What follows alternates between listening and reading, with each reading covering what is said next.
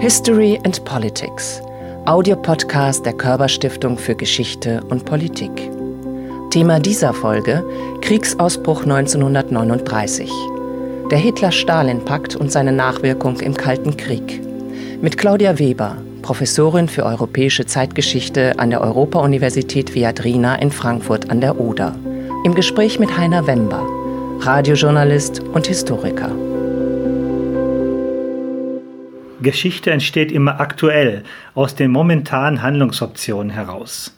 Doch unser Blick auf Geschichte ist rückwärtsgewandt. Wir neigen dazu, sie vom Ende her zu erklären. Und das Ende des Zweiten Weltkriegs in Europa bestand in der Eroberung Berlins durch die Rote Armee. Die Hauptkämpfe und verlustreichsten Schlachten wurden zwischen der deutschen Wehrmacht und der sowjetischen Armee ausgefochten. Dies täuscht darüber hinweg, dass Josef Stalin und Adolf Hitler fast zwei Jahre lang enge Bündnispartner waren. Claudia Weber hat zu den Massakern des sowjetischen Geheimdienstes NKWD in Katyn 1940 ein Standardwerk verfasst, in dem die gegenseitigen Verflechtungen der beiden totalitären Systeme in der Besetzungszeit Polens deutlich wurden. Nun hat sie auch der gesamten Weltkriegsphase zwischen Beginn des Krieges und dem deutschen Überfall auf die Sowjetunion sich zugewandt und legt dazu ein neues Buch vor. Titel Der Pakt Hitler, Stalin und die Geschichte einer mörderischen Allianz. In den kommenden 25 Minuten wollen wir uns anschauen, wie intensiv die Kooperation der Sowjetunion und des Deutschen Reiches in dieser Kriegsphase war und wie beide Länder nach dem Krieg mit diesem Teil ihrer Geschichte umgegangen sind. Und schließlich, welche Spuren des Misstrauens hat diese mörderische Allianz in den Ländern Europas hinterlassen? Sind sie heute noch relevant? Herzlich willkommen, Claudia Weber. Warum interessieren Sie sich so sehr für diese erste Kriegsphase? Warum ich mich für diese erste Kriegsphase so interessiere, hängt vor allen Dingen damit zusammen, dass meines Erachtens nach wir diese erste Kriegsphase eben nicht als eine deutsch-sowjetische Verflechtungsgeschichte betrachten. Man könnte kontrafaktisch auch fragen, wäre der Westfeldzug Hitlers möglich gewesen, also die sogenannten Blitzkriege in Westeuropa, wenn es den Hitler-Stalin-Pakt nicht gegeben hätte. Also er spielt eine immense Rolle für diese ersten 21 Monate des Krieges und diese immense Rolle, glaube ich, haben wir bisher sehr eklatant unterschätzt, indem wir nämlich auch, Sie haben das gesagt, rückblickend betrachten und diese Geschichte auch wieder nur getrennt sehen. Stalin im Osten, Hitler in Polen und eben im Westen. Aber sie waren zusammen. Sie sprechen von mörderischer Allianz. Waren denn Stalin und Hitler nicht wie Hund und Katze? Ideologisch ja. Ideologisch waren sie wie Hund und Katze. Und auch das ist bezeichnend für diese erste Zeit des Zweiten Weltkrieges an der ideologischen Gegnerschaft wollten sie auch nichts deuteln. Es wird immer wieder betont, sowohl von Hitler als auch von Stalin, vom Auswärtigen Amt in Berlin als auch vom Außenkommissariat in Moskau, wir haben ideologische Unterschiede. Die ideologischen Systeme werden nicht berührt durch diese Zusammenarbeit.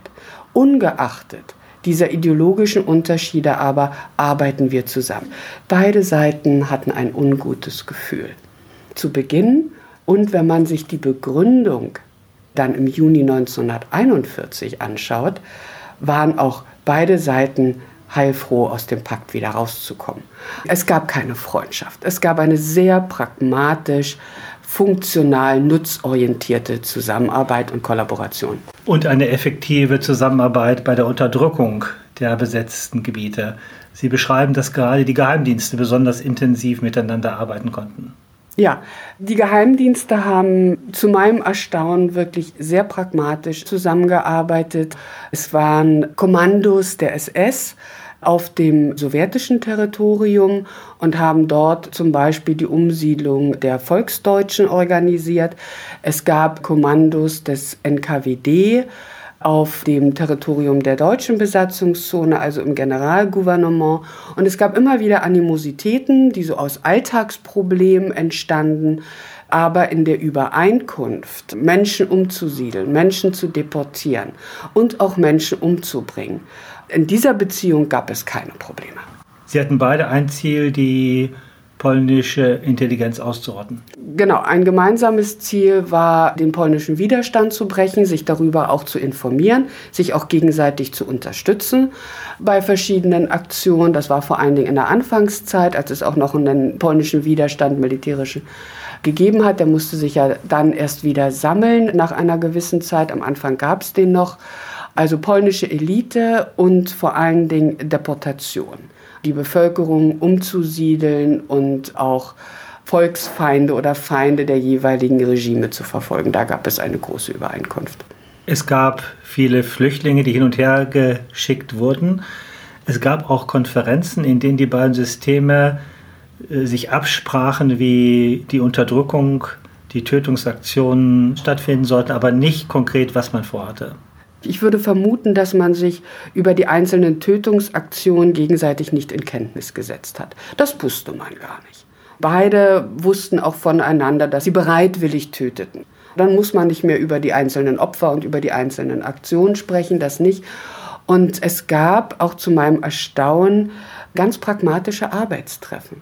Also wenn man zusammen umsiedeln will, und jeweils Kommandos des anderen auf das eigene Territorium lässt, da muss man das mal miteinander besprechen. Es war ein Ausdealen dieser Zusammenarbeit. Die haben relativ häufig stattgefunden, diese Gespräche. Etwas größer war natürlich dieses Treffen in Zakopane, wo eine sowjetische Regierungsdelegation das Generalgouvernement besucht hat. Sie wurden dort von Otto Wächter begleitet, sie wurden von Josef Bühler begleitet, sie wurden von Hans Frank in Krakau mit einem Festempfang auch noch empfangen. Diese deutsch-sowjetische Freundschaft wurde gefeiert. Am nächsten Tag ist diese Regierungsdelegation nach Sakopane gefahren, diesem Winterkurort in der Hohen Tatra, der auch so ein Militärstützpunkt war. Dort gab es im Zweiten Weltkrieg auch eine Ausbildungsstätte der SS und der SIPU. Im Umfeld dieser Ausbildungsstätte, dieser Polizeiakademie sozusagen, arbeitete dann auch diese Regierungsdelegation. Es gab eine intensive Zusammenarbeit auch im Bereich der Wirtschaft. Ja, es wurden Handelsabkommen geschlossen, also Wirtschaftsabkommen, das erst im Februar 1940, auch nach langwierigen Verhandlungen, das hat eine ganze Weile gedauert, aber ganz klar sind unzählige Rohstofflieferungen aus der Sowjetunion in das Deutsche Reich erfolgt und vor allen Dingen auf Fabrikanlagen, Maschinen von der deutschen Seite in die Sowjetunion. Zum Beispiel hat man die Grenzbahnhöfe auch modernisiert. Dort mussten die Gleise dann so umgebaut werden, dass die Züge jeweils mit den anderen Systemen weiterfahren konnten. Dort wurden riesige Wirtschaftsanlagen geschaffen, um das Öl aus den sowjetischen Waggons in die deutschen umzuleiten. Also teilweise gibt es davon auch Fotos. Stalin hat bis zum Schluss geliefert. Ja, Stalin hat bis zum Schluss geliefert. Das war ein Punkt seines Kalküls, diesen Angriff, der für ihn unvermeidbar war. Ihm war klar, dass dieser Krieg beginnen würde, aber so lange wie möglich rauszuzögern und vor allen Dingen auch der deutschen Propaganda keinen Grund zu liefern, warum dieser Krieg oder der Angriff erfolgen sollte. Er wollte sich da ganz reinhalten. Natürlich hat er gleichzeitig auch im Frühjahr 1941, das wissen wir, schon Verhandlungen mit Großbritannien geführt. Und es ist auch eine kleine Begebenheit dieser Geschichte, dass am Vorabend des 22. Juni Churchill mit dem US-amerikanischen Botschafter in London auf dem Landsitz sich befindet in Checkers und dort die dann siegreiche Allianz zwischen den USA, Großbritannien und der Sowjetunion eigentlich schon ausgehandelt ist und eigentlich schon feststeht, bevor die ersten deutschen Bomben fallen auf sowjetisches Gebiet. Heißt das, dass vielleicht auch irgendwann die Rote Armee das Deutsche Reich angegriffen hätte? Nein, ich halte es für sehr unwahrscheinlich, dass Stalin das Deutsche Reich angegriffen hätte. Warum? Warum sollte er das tun? Aus den zahlreichen Besatzungsregimen der Sowjetunion und der Art und Weise, wie sie vonstatten gingen und wie sie legitimiert wurden, glaube ich, dass Stalin es immer vermieden hat, als Aggressor aufzutreten oder als Besatzer aufzutreten, sondern meist hat die Rote Armee sich ja versucht, als Befreier oder dann als Verteidigungsmacht zu inszenieren. Wie wurde dieses Zusammengehen mit Hitler fast zwei Jahre lang nach dem Krieg in der sowjetischen Propaganda gerechtfertigt? Bis in die Gegenwart ist das das Narrativ. Der Pakt ist gerechtfertigt, da Stalin und die sowjetische Regierung so den Krieg, der ohnehin unvermeidbar war, rauszögern konnte. Es wird immer mit diesem zeitlichen Argument gearbeitet. Stalin hat Zeit gewonnen. Wir wussten natürlich, Hitler war ein Antibolschewist, ein Antikommunist. Er würde irgendwann die Sowjetunion überfallen und wir haben noch 21 Monate gewonnen. Dieses Argument ist zutreffend ja, tatsächlich konnte so Zeit gewonnen werden und dass Hitler irgendwann die Sowjetunion angreifen würde, war auch nicht aus der Welt. Das ist zutreffend. Meine Kritik an diesem Narrativ ist, dass es eben nicht das einzige Motiv war, sondern dabei dann immer auch unterschlagen wird, dass es Stalin natürlich darum ging, auch die Gebietsverluste, die man im Ersten Weltkrieg und dann in den Folgekriegen in der Zwischenkriegszeit, also dem polnisch-sowjetischen Krieg, diese Gebietsverluste, die man da erlitten hatte, wieder wettzumachen. Und dass es auch ein sehr imperiales Vorgehen gab von Stalin, das wird in diesem Narrativ vergessen, das wird unterschlagen.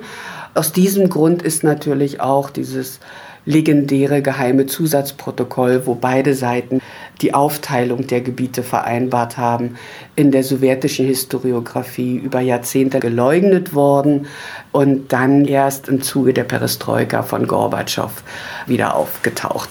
Auf der anderen Seite in der deutschen Reflexion dieser Zeit, wie wurde das dort gesehen?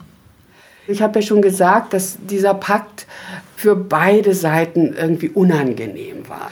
Goebbels äußert sich in seinem Tagebuch, er sagt, wir sind in Not und da fressen wir wie der Teufel fliegen. Also wir wollen Polen überfallen, wir brauchen jetzt irgendwie einen Verbündeten, also machen wir diesen Pakt. Aber ihm ist unwohl. Und Alfred Rosenberg sowieso, er kann diesem Pakt überhaupt nichts abgewöhnen. Auch ein Diplomat wie Ulrich von Hassel schreibt, dass Deutschland jetzt Mitglied einer Gangsterbande ist. Er vergisst natürlich, dass die deutsche Regierung schon lange eine Gangsterbande ist und nicht nur die Sowjetunion. Man fühlt sich unwohl. Man mag diesen Pakt nicht unbedingt. 1941 im Juni passiert dasselbe. Wenn man sich die Erklärung Hitlers anschaut, wie er den Überfall begründet oder vielmehr das Ende des Paktes, das macht er gemeinsam mit Goebbels. Sie sitzen und schreiben diese Erklärung gemeinsam, kommen Worte vor wie, wir haben sehr schwer getragen. Wir haben 21 Monate eigentlich unter diesem Pakt gelitten. Wir wollten ihn nicht haben. Und jetzt endlich, jetzt haben sie ihn so oft verraten, sie haben so viel Grenzprovokationen gemacht. Jetzt sehen wir uns gezwungen, jetzt müssen wir den Bolschewismus besiegen. Es gab immer so ein Unwohlsein mit diesem Pakt eigentlich hat sich das, glaube ich, auf eine sehr eigentümliche Art und Weise dann auch auf die Zeit nach 1945 übertragen. Während des Kalten Krieges, aber auch in Westeuropa bleibt dieser Pakt etwas, mit dem man sich am liebsten nicht beschäftigen möchte. Man muss ihn anerkennen, ihn hat es nun mal gegeben und dann springt man ganz schnell zu 41 und zwischendurch schauen wir mal lieber nicht oder schauen uns nur Hitlers Blitzkriege an. Und das hat natürlich was mit der folgenden Geschichte zu tun. Von 41 bis 45 sind sie Gegner. Und die Sowjetunion gewinnt diesen Krieg. Die Sowjetunion möchte überhaupt nicht an dieses Bündnis erinnert werden. Und auch für Westeuropa wird es zunehmend schwieriger, diesen Hitler-Stalin-Pakt zu behandeln. Er ist nochmal ein Thema auf dem Nürnberger Prozess gegen die Hauptkriegsverbrecher, auf dem Nürnberger Tribunal. Und dort gibt es ja diese berühmte Szene, in der Gauss dieses Erinnerungsprotokoll macht, dieses Geheimzusatzprotokoll. Das verschwindet dann und wird nicht weiter thematisiert.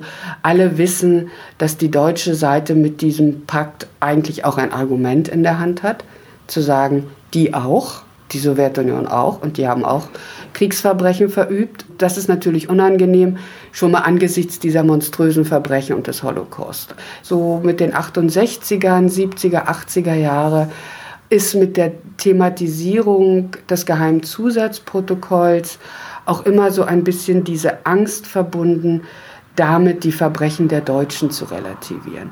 Also wenn wir jetzt die sowjetischen Verbrechen benennen oder wenn wir jetzt auf die Zeit schauen, in der Hitler und Stalin Verbündete waren und was sie zusammen auch getan haben, relativieren wir da nicht das, was danach kam? diese Furcht, glaube ich, hat dazu geführt, dass man sich dieser Bedeutung des Hitler-Stalin-Paktes für die Weltkriegsgeschichte lieber entzogen hat. Kleinere europäische Länder, vor allen Dingen die Polen, haben ja erlebt, was passiert, wenn die Deutschen und die Sowjets damals zusammengingen. Mhm. Hat das bis heute Implikationen auf die Politik und auf die Empfindung von Geschichte? Ja, das hat natürlich ganz große Spuren hinterlassen. Das ist auch nicht zufällig, dass gerade von den osteuropäischen Staaten dann in den 90er Jahren der Hitler-Stalin-Pakt und das geheime Zusatzprotokoll nochmal besonders thematisiert worden ist. Und auch die Forderung damit verbunden war, auch die Verbrechen des Stalinismus anzuerkennen. Also wirklich auf diese gemeinsame Geschichte zu schauen. Und ich muss sagen, dass gerade auch die baltischen Historiker und Historikerinnen als auch die polnischen empirisch zu dieser Zeit schon viel mehr gearbeitet haben als die westeuropäischen oder die deutschen Historiker. Die haben eine ganz hervorragende empirische Grundlagenforschung zu dieser Zeit gemacht, zu einem Zeitpunkt, in der die Archive eben noch zugänglich waren. Heute ist das sehr viel schwerer. Das ist mir noch ganz wichtig zu sagen, dass ich diese Furcht davor, wenn wir uns die gemeinsame Verbrechensgeschichte anschauen, wir damit diese Singularität der deutschen Verbrechen relativieren, diese Furcht kann ich verstehen. Und ich muss sagen, dass bei meinen Arbeiten sie mich am Anfang auch befallen hat. Und ich dachte, kann ich das jetzt wirklich so schreiben? Kann ich das jetzt wirklich so machen? Und ich habe mich aus zwei Gründen vor allen Dingen entschlossen, das zu tun. Der eine Grund ist, ich werde den Opfern nicht gerecht. Also warum soll ich die Opfer verschweigen, die in ihrer Verzweiflung von einer Besatzungszone in die andere migriert sind, ihre Familien verloren haben. Das sind ganz tragische Geschichten, in der Sowjetunion deportiert wurden. Ich möchte diese Opfer nicht verschweigen, die diesem Bündnis und beiden Seiten zum Opfer gefallen sind. Und ich möchte diese komplexe Geschichte entdecken. Der andere Grund ist, dass wenn man es zulässt und sich mit dieser Zusammenarbeit beschäftigt, es überhaupt keine Relativierung des Holocaustes ist, weil man dann zu dem Schluss kommt, dass tatsächlich die systematische Ermordung der europäischen Juden, der Vernichtungskrieg tatsächlich ein deutsches Phänomen war und ein nationalsozialistisches Ereignis. Während die polnischen Juden, die auf das sowjetische Territorium geflüchtet sind, auch Repressionen unterlagen, auch deportiert wurden, eine große Leidensgeschichte hatten und paradoxerweise, das hat Stalin nicht gewollt, aber das war das Ergebnis seines Handelns, diese polnischen Juden gerettet wurden durch die Deportation. Sie wurden eben nicht systematisch in Vernichtungslagern vernichtet. Und es gab keine Endlösung. Die Singularität des ja, Holocaust. Ja, es bestätigt sich. Es gibt überhaupt keine Relativierung. Man kann diese Geschichte wirklich doch ruhig ins Auge sehen. Man muss keine Angst davor haben. Sie sprachen von der Grundlagenforschung, die in den osteuropäischen Staaten stattgefunden hat. Das hatte ja auch eine antisowjetische Komponente. Klar. Also klar zu machen, da ist das und das passiert. Mhm. Es gibt aber auch noch eine Angst, dass Deutsche und heute Russen wieder einmal zusammengehen könnten. Mhm. Zum Beispiel bei einer Erdgaspipeline. Da werden auch alte Reflexe dann wieder ja, bedient. Das werden sie. Also man sieht das sehr schön an den Diskussionen um Nord Stream 2. Das verwundert mich auch nicht, weil geografische Lagen die scheinen uns Historikern immer so essentialistisch und darum finden wir sie so wenig wissenschaftlich. Gleichwohl kann man sie nicht wegdiskutieren. Dass Polen und die Ukraine zwischen Russland und Deutschland liegen, das ist geografisch so. Ebenso wie man die geografische Lage des Baltikums nicht wegdiskutieren kann. Bis zu einem gewissen Grade kann ich den Befürchtungen auch im Baltikum, wenn man sich die derzeitige russische Außenpolitik anschaut, durchaus folgen. Dass es da ein Phantomschmerz gibt oder eine Angst davor, dass sich bestimmte Dinge wiederholen könnten, das kann ich nachvollziehen. Und als Historikerin muss ich sagen, es ist nicht, was nicht möglich ist. Also es kann auch wieder passieren. Können Sie auch die russische Seite verstehen, diese Bedrohungsszenarien, dass der Westen weiter nach Osten drängt und das Land bedroht? Ich glaube, dass es so ein ganz ähnlicher historischer Phantomschmerz ist, wie es eben auch in den osteuropäischen Ländern gibt. Und es gibt tatsächlich dieses russische oder sowjetische Bedürfnis nach einem Sicherheitskorridor. Das mag man legitimieren oder das mag man nicht legitimieren. Man kann sagen, wozu braucht es eigentlich diesen Sicherheitskorridor? Aber auf der russischen Seite gibt es dieses Bedürfnis nach diesem Raum, nach dieser Sicherheitszone. Historisch betrachtet muss man sagen, dass Russland das häufig von den Großmächten ja zugestanden worden ist in der Geschichte. Also nach 1945 ja auch von den Westmächten, die in Yalta oder auch Churchill mit seinem Percentage Agreement Russland diese Sicherheitszone durchaus zugestanden haben. Aber die andere Frage, ob es jetzt noch mal so ein Zusammengehen zwischen Deutschland und Russland geben kann, insofern wiederholt sich die Geschichte nicht, als dass wir es jetzt nicht mit diesen Ideologien zu tun haben. Das glaube ich nicht.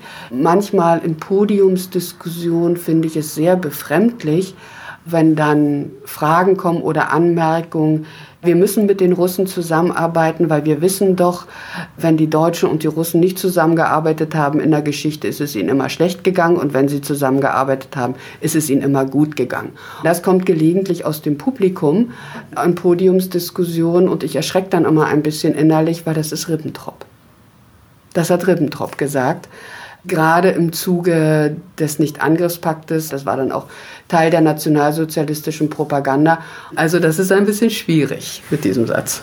Wenn man so ein großes Projekt angeht, hat man eine These im Kopf, mit der man vielleicht in die Recherche hineingeht. Was war die größte Überraschung für Sie? Die größte Überraschung war tatsächlich diese ganz pragmatische Zusammenarbeit der Geheimdienste auf der Arbeitsebene. Also teilweise sind es Leute wie Odilo Globotschnik oder auch Bruno Streckenbach, die dann nach 1941 in der Sowjetunion die grausamsten Kriegsverbrechen verüben und vorher vor 1941 eben die NKWD-Delegation im Generalgouvernement betreut haben. Diese Personen zu finden in meinen Akten von denen ich eigentlich weiß, dass sie fürchterliche Kriegsverbrecher in der Sowjetunion waren. Das hat mich erschrocken. Und eine große Überraschung war für mich auch, wie sehr aus den Akten, die ich im Auswärtigen Amt gelesen habe oder im Bundesarchiv hier in Berlin-Lichterfelde, wie sehr die deutschen Stellen zugegeben haben, in welchem Ausmaß sie doch von der Sowjetunion und von den NKWD-Deportationen lernen können. Das hat mich auch überrascht. Frau Weber, herzlichen Dank. Danke. Claudia Webers neues Buch trägt den Titel Der Pakt. Stalin, Hitler und die Geschichte einer mörderischen Allianz. Es erscheint am 18. Juli 2019. In den anderen Folgen von History and Politics reden wir über Forschung zur Entwicklung von Demokratien und zum Frauenwahlrecht. Außerdem sprechen wir über den Umgang mit kolonialem Unrecht. Wir reden über das Problem von Propaganda früher und heute sowie über das Sicherheitsdenken in unserer Zeit. Und es geht darum, was antisemitisch ist und was anti-israelisch. Sie finden diese Podcasts unter www.körper-stiftung.de und überall dort, wo es Podcasts gibt. Wir hoffen, Sie auch bei unseren anderen Folgen als Hörerinnen und Hörer zu gewinnen wenn wir Geschichte in den Blick nehmen, wo sie heute relevant wird. History and Politics. Audiopodcast der Körperstiftung für Geschichte und Politik.